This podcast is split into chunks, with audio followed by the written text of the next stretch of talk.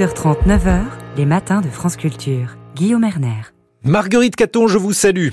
Bonjour Guillaume, bonjour à tous. Aujourd'hui, des questions psychiatriques. Oui, mais de l'enfant et de l'adolescent. Différents faits divers ces dernières semaines, dont l'histoire de la jeune collégienne armée d'un couteau, ont replacé sous les projecteurs la question de la santé mentale des jeunes et surtout celle des soins que l'on peut y apporter. Bonjour Bernard Gols. Bonjour. Vous êtes pédopsychiatre et psychanalyste. Vous avez dirigé pendant 15 ans le service de pédopsychiatrie de l'hôpital Necker Enfants Malades à Paris.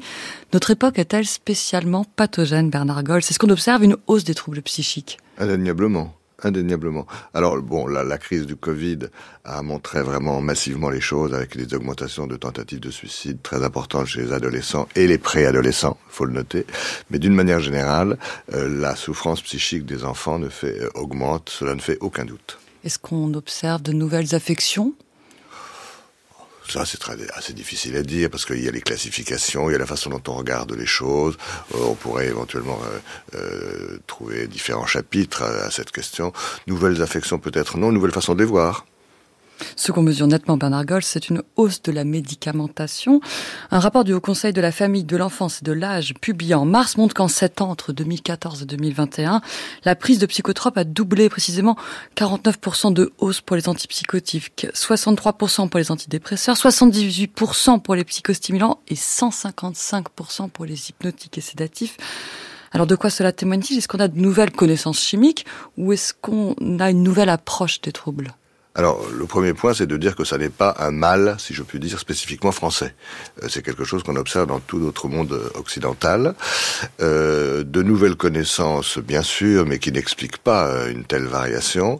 Euh, je crois que c'est le symptôme d'une difficulté d'organisation de la pédopsychiatrie et donc des soins euh, psychiques apportés, apportés aux enfants. Pendant très longtemps, les médicaments ne pouvaient être, ne devaient être apportés, enfin prescrits qu'en deuxième intention ou en dernière intention après avoir essayé d'autres euh, mesures d'aide et en les associant. Et de plus en plus, c'est ce qui explique cette augmentation de, de, de, de l'emploi, de plus en plus les médicaments sont euh, euh, prescrits en première intention avant d'essayer autre chose parce que les moyens manquent. Alors les files d'attente s'allongent un petit peu partout, dans les secteurs, dans les CMPP, les consultations diverses, les services hospitaliers, les parents n'en peuvent plus. S'il faut un, an ou un an et demi pour un premier rendez-vous, euh, quelqu'un va venir prescrire quelque chose en attendant. Voilà. Alors je, je, en disant ça, je aucun tabou. Euh, il y a des souffrances psychiques qui nécessitent des médicaments, euh, bien sûr, mais pas tout, pas tout de suite, pas seulement, et pas euh, longtemps dans l'ouvrage que vous publiez tout récemment, La pédopsychiatrie aujourd'hui, ce que les enfants risquent de perdre aux éditions Odile Jacob, vous pointez aussi le poids des laboratoires pharmaceutiques qui est, vous dites, très important en psychiatrie en général et qui commence à prendre beaucoup d'ampleur en, en, psychiatrie Alors en psychiatrie adulte, indéniablement depuis longtemps déjà, la, la chose augmente en psychiatrie de l'enfant. Oui, ben, il, y a des, il y a des lobbying divers qui sont derrière euh, une telle situation, euh, bien entendu. Mais je crois qu'il faut quand même euh, réfléchir du dedans. La pédopsychiatrie est en très grande difficulté dans le monde entier, enfin ou dans les pays euh, comparables aux nôtres. Et je crois qu'on a, on là vraiment une question de, maltraitance. On parle toujours des maltraitances individuelles, physiques, psychiques, sexuelles, mais il y a des maltraitances collectives aussi, scientifiques, politiques euh, et autres. Et là, on est dans une double maltraitance. La maltraitance, la, crise de la pédopsychiatrie. J'ai participé l'année dernière avec Juliette Méadel à l'écriture du rapport de la Cour des comptes sur l'offre de soins en pédopsychiatrie. On est passé de 6000 pédopsychiatres à 2000, puis de 2000 à 600. Donc je veux dire, il y a, un problème quelque part sur l'attractivité de la, filière. Donc le, fait que la pédopsychiatrie soit quantitativement en crise amène justement à des choix thérapeutiques comme ceux que vous avez soulignés tout à l'heure et qui sont qui ne sont qui sont nocifs pour pour les enfants. Et la maltraitance qualitative c'est que la, la, conception qui commence à prévaloir euh, des troubles psychiques est une conception très médicale, très neurologique. Or, j'ai le plus grand respect pour les neuropédiatres, mais neuropédiatres et pédopsychiatres, c'est pas la même chose. Vous dites qu'on se focalise sur le symptôme, c'est ça? On se focalise sur le symptôme et on, est, on oublie de prendre le temps. Je crois que la, la difficulté, elle est là. Hein. On est dans une société d'immédiateté, donc prendre le temps pose des problèmes à tout le monde. On oublie de prendre le temps de faire une analyse fine du comment et du pourquoi des différents troubles. Et il n'y a que l'analyse fine du comment et du pourquoi qui permet de choisir un traitement qui soit spécifique pour chaque enfant. Mais quand les gens ont attendu un an, un an et demi, ils n'ont plus le temps de prendre le temps du comment et du pourquoi. Vous, vous prenez une approche psychopathologique, celle qui cherche, dites-vous, à comprendre le monde interne de l'enfant. Comment procède-t-on? Psychopathologique, c'est un mot qui fait peur à 6 heures du matin, comme ça, à tout le monde, hein, bien entendu.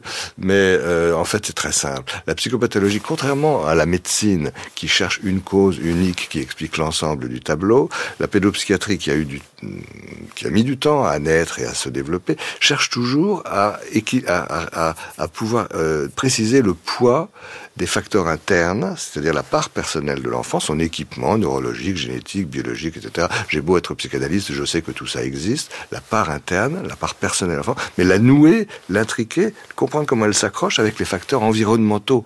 Et les facteurs environnementaux, c'est pas que la relation, la relation est très importante, sinon j'aurais choisi un autre métier, mais il n'y a pas que ça. Il y a le l'environnement écologique, biologique, culturel, alimentaire, vous en parliez tout à l'heure sur vos ondes, etc. Comment est-ce que les facteurs internes et les facteurs externes peuvent se s'accrocher? Et quel est le poids respectif. Et c'est que quand on a fait ce travail-là qu'on peut choisir un programme d'aide spécifique de chaque enfant.